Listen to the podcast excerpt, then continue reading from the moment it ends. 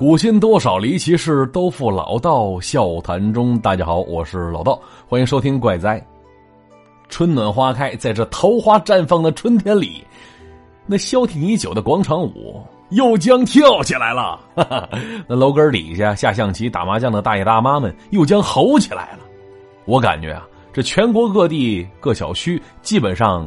都这样式儿的 哈，那晚饭之后天黑之前，这楼前楼后广场上是一派欢腾的氛围啊。但不知道您见没见过，就因为打麻将、打扑克打起来的大爷大妈们呢？那真是拳拳到肉，场面异常火爆啊！一个直拳挥过去，你都能睡上一觉。要问为什么打架呀？为什么？因为出千！哎呦呵，一听之下，我是一脸黑线。打个卫生麻将，大爷，您还出钱换牌呀？你可真要面儿。但说实话，这打麻将可以说是从古到今经久不衰。我相信在座各位百分之九十以上都会玩，我也会玩。我学麻将啊，源自小的时候一款叫做《麻将情趣屋》的那么一款游戏啊，受他的启蒙。为了通关那些图片，我们这些小伙伴啊，一个个跟熬鹰似的，一宿一宿玩啊。哎，青葱岁月，嘿嘿，不提也罢。但是呢，我对麻将只限于手机、电脑上会玩，毕竟有提示啊。现实当中那麻将，我就会一种胡法，什么呢？炸胡。哈，要说呀，麻将是一种赌博，咱们国家呢对赌博是明令禁止的。可是这禁止禁的是赌博，却禁不了好赌之人的赌性。那我曾经见过一位老汉。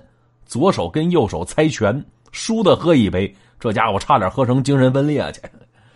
而在古代呀，也有很多好赌之人，他们赌博的玩法有些已经快失传了。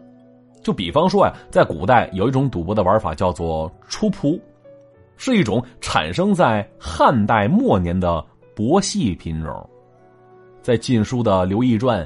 还有《陶侃传》当中都记载了晋人饮酒至五目行出仆的事迹，可见呢，就这种博弈的活动在近代就已经开始盛行了。啊，这出仆怎么玩呢？哎，说白了，有点类似咱玩的大富翁或者是飞行棋，掷骰子，按点数操作棋子前行，先到终点者胜出，以此来赌钱。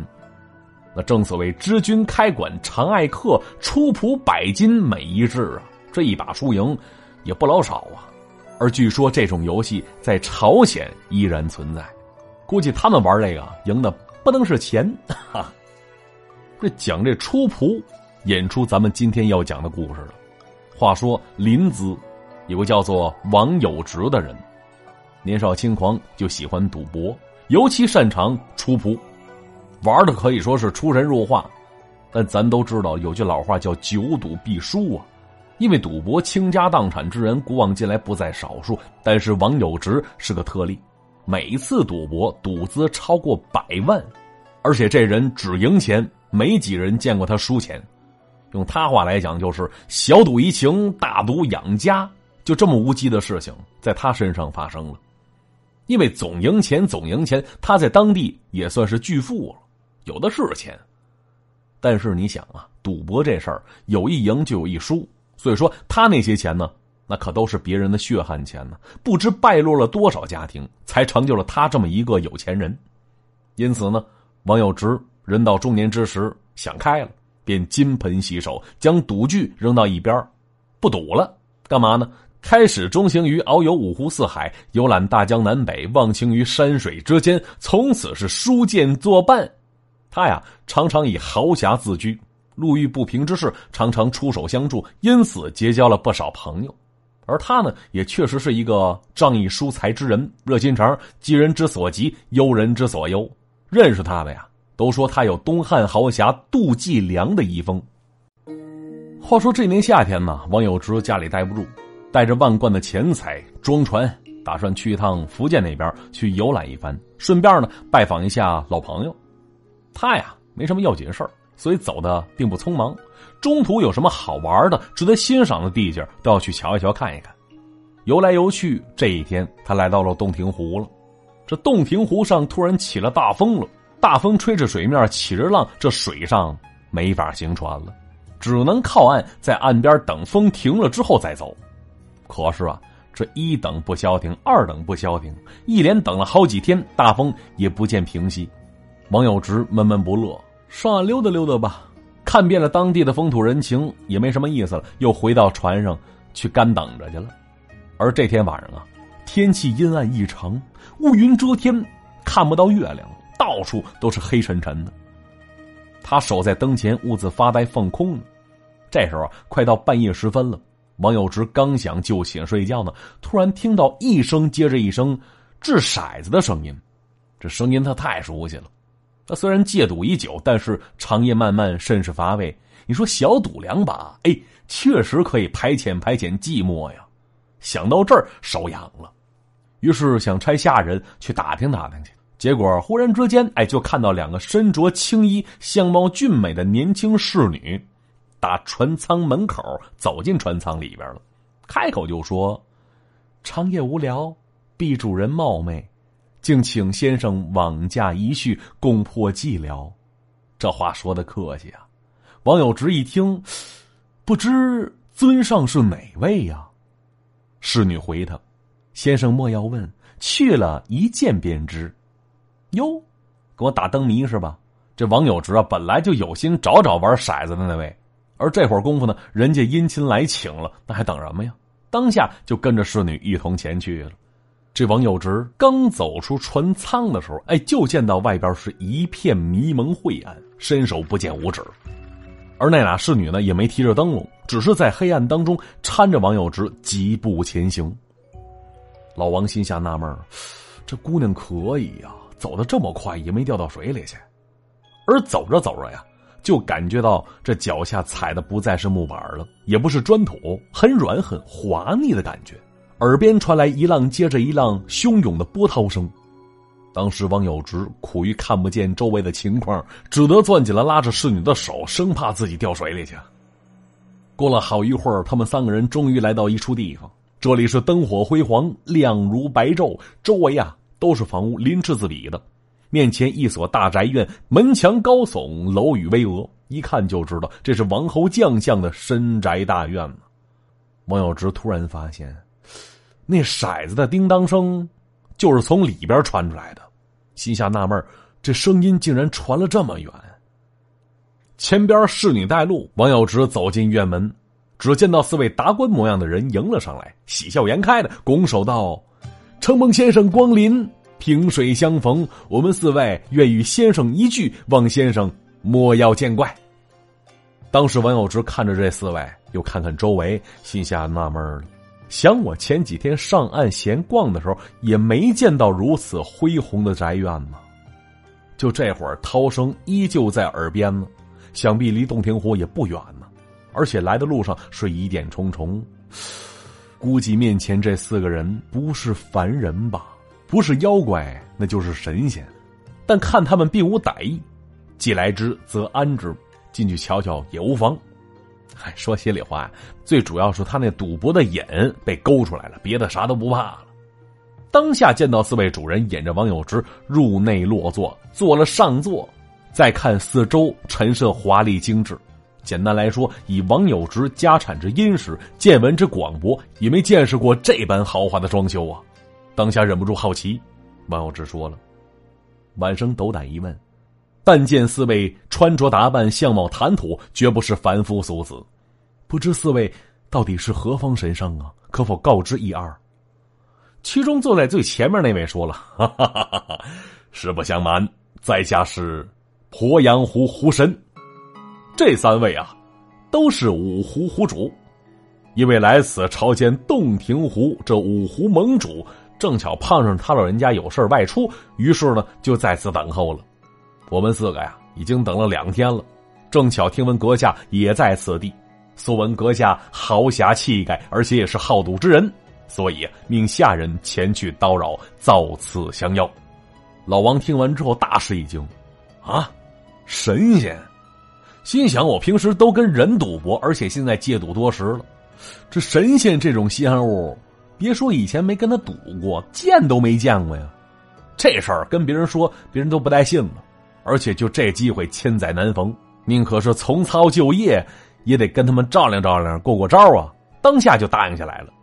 而这鄱阳湖主哈哈一笑，命人即刻设置赌局，开整。要说这天晚上，王有直虽然是九叔战阵，但是这运气是出奇的好啊！而且他们玩的是骰子，王有直出仆出神入化，骰子那是基本功，玩的特别溜。眼见那四位湖主被他赢个底儿掉，不断唉声叹气的玩到五更天，王有之一共赢了十几万。这时候啊，可能是。输急眼了，这太湖湖主大喊一声：“来人呐，把我玉钩拿来！”这话音刚落，王有之没听明白，玉钩，宝贝啊，什么东西啊？但就见到其他三位湖主脸色大变，瞠目结舌看着太湖湖主，而太湖湖主呢，一脸视死如归的表情，大义凛然的样子。没过一会儿呢，就见到一位仆从捧着个匣子走了进来。来到太湖湖主面前，打开匣子盖哎呦呵，这如雪的光华顿时充满整间房屋啊！王有直眯着眼睛努力观瞧，这匣子里边躺着一枚玉钩，尺许长短，银光闪耀，一看便知绝非世间俗物。但见到太湖湖神将玉钩轻轻放在桌子上，大声说着：“此乃无价之宝，咱们赌把大的，你赢了，此钩归你。”我赢了，哼 哼！之前你赢的那些可都得给我吐出来，如何？那这是输红了眼了。看来神仙也这样。王有直当场答应下来，抖擞精神。但是这一把，王有直却手风不顺，竟然把一夜赢来的十几万全都输了回去。哥以前哪收过这个呀？以前都是我把别人赢得呼天抢地的，而今天却在这儿栽了。嘿这神仙不愧是神仙呢。当时沉默了半晌，就看向那四位哈哈大笑的狐神，说了：“诸位仙家，在下船上带着万两银钱，作为赌本愿与仙长再赌一次。而这次啊，我就有一个条件，什么呢？我只赌那只玉钩。”当时这四位神仙，你看看我，我瞧瞧你，心里想着，人家赢了一晚上了，都没说啥呢。咱们这才赢了一次，就说不玩了，不地道啊！于是是勉强答应。只见到这次，王有直是屏气凝神，双目紧闭，沉默片刻，突然单手掷出，就看那六颗骰子滴溜溜在盘子里打起了转儿不一会儿啊，五颗骰子都停下来，红色在上，还有最后一颗还在盘中不停打转呢。如果这颗也是红的，那可是天牌通杀的点数。哎，就算后者也掷出天牌，那也得算先投掷者胜出。所以啊，那四位神仙紧紧盯着这最后一颗骰子，目不错神，心里忐忑非常。结果就听到王有直暴喝一声“轰”，把那几位神仙吓一跳。这骰子立刻停下，众人一看，红色。哎呦呵，这王有直故作平静，抱拳拱手：“各位承让承让啊，多谢仙长厚礼相赠。”其他的金钱我就不惦记了，咱们后会有期。说完便告辞离去了。那四位说是湖主，这会儿功夫一脸苦过将，捶胸顿足，怎奈此时天将破晓，也没法拦着人家，只好任由他离去了。王有直径直走出房门，先前那两位领路的侍女再次前来相送。三个人很快走到了院门外边了，周围依然是漆黑一片。侍女牵着王有之快步前行，比来的时候走的还快啊！这一路上不断叮嘱他，说：“先生所得之玉钩乃是无上至宝，不知先生之后的行程会不会经过调溪水路啊？那如果经过的话，千万当心，此宝不要被那玉净夫人夺去了。先生切记切记。”话说呀，这调溪水路是太湖一条重要的支流。是王有直前去的必经之路啊！玉净夫人，听都没听说过呀？难道说是最近冒出的水贼？等到王有直想详细询问的时候，那两位侍女啊，竟然不见了。王有直定睛一瞧，自己身处船中，这船呢，就是自己那条。周围是一片寂静，想必船家还有随从啊，都睡下了。老王抬头看天。此时是晨光熹微，天边露出一点亮光，这一宿过得跟做梦似的。但是看看怀中就那只流光溢彩的玉钩，却告诉自己之前的经历绝对不是做梦。于是王有直将玉钩包好，回到船舱补觉去了。那说来也巧，第二天的时候，这大风就止息了。王有直一行人继续前行。是顺江而下，一天不到的功夫就来到了浙江境内。走来走去，这船来到了调溪这处水域了。当时王有直就想起那两位侍女的告诫了，心里合计：“哎，小心驶得万年船呢，我还是把那鱼钩藏起来吧，免得多生事端。”于是是里三层外三层，包的跟个粽子似的，藏在船舱箱子底儿。等到晚上回到船舱准备休息的时候，心里还是不踏实。思来想去，还是揣在怀里放心。于是打开箱子一看，啊，玉钩竟然不见了！当时王有直是怒不可遏，找来船夫是详细询问。而船夫被王有直问的是一个大写的问号挂在脸上。话说这一整天船一直在行进当中，并没有外人上船呢。而玉钩藏在船舱自己休息的地方，除了自己，别人是没法进来的。难不成这玉钩凭空消失了？说实话，不光大家想不明白怎么回事这王有直也是一头雾水的，急得上蹿下跳。怎么回事呢？急杀我也呀！到底怎么回事呢？您猜猜？咱们下回分解。因为故事篇幅太长，所以没办法分了上下集了。但是啊，你这么想，你说听完上集之后盼着下集，这心里有所期盼，有所惦记。哎，当更新了下集的时候，是不是这喜悦的心情也会加倍呀？所以啊，什么事儿看你怎么想。嘿嘿，解释这么多呀，老道我接受你们所有人的指责啊。好，咱们接下来进入留言互动环节。miss 小喵喵九乐娱乐说了，说我是来抢沙发的，但是我数一下，你是一二三四五六第六，哈，板凳也没坐上，没事我给你搬个座，咱们踏踏实实的听。张开心说了：“突然二十一万的订阅量，我是来混眼熟的，免得老刀把我忘了。其实妹子呀，我跟你说，如果想让一个男人不忘记你的话，你多多少少在他那地儿啊留下点什么。不是留别的，别多想啊，留下点评论就行。”卡布奇诺说了：“说感谢老道，除了怪哉，您还有其他节目吗？特别喜欢您的声音。有啊。”除了怪哉啊，以前也录过一些有声书，就像是《燕磊怪谈》，也叫那个《奇闻怪事录》，还有九州我最喜欢的一个系列，一个中篇小说叫做《九州飘零书之商伯良》，可以说是耗费了我很多时间和精力，非常喜欢的一本有声小说，你可以去听听去啊。小小丁说了：“我天哪，没抢到沙发，道哥，我先来冒个泡泡啊！道哥，你说你为啥声音这么好听呢？啊，为啥呀？你给我个理由。简单来说吧，保护好嗓子。”不抽烟，不喝酒，不能吃咸的，不能吃辣的，不能吃刺激的。然后呢，每天在河边啊、广场上吊嗓门注意完这些之后，你会发现，其实说话声音这事儿啊是天生的。感谢小丁丁的支持和欣赏啊，没事常来。King X 五 T 特说了，好故事值得深思啊。朗朗乾坤，只要心存善念，必有神明庇佑。没错，说得好。但行好事，莫问前程。人丑事儿多，他说了，说有个陆判，怎么就跟有个哆啦 A 梦似的呢？要啥有啥，哎，还真是。但是啊，我想说，哆啦 A 梦跟陆判长相还差挺多的，啊，陆判显得没那么萌啊。而且说实话，就捋肠那个桥段，陆判行，哆啦 A 梦行吗？伸出援手那肠子够呛能捋明白。哈，再平凡，俺也是限量版。他说了，结局挺好，男主能豁达看生死，给他点个赞。人都是有贪心的，但贪而有度，那是可以理解的。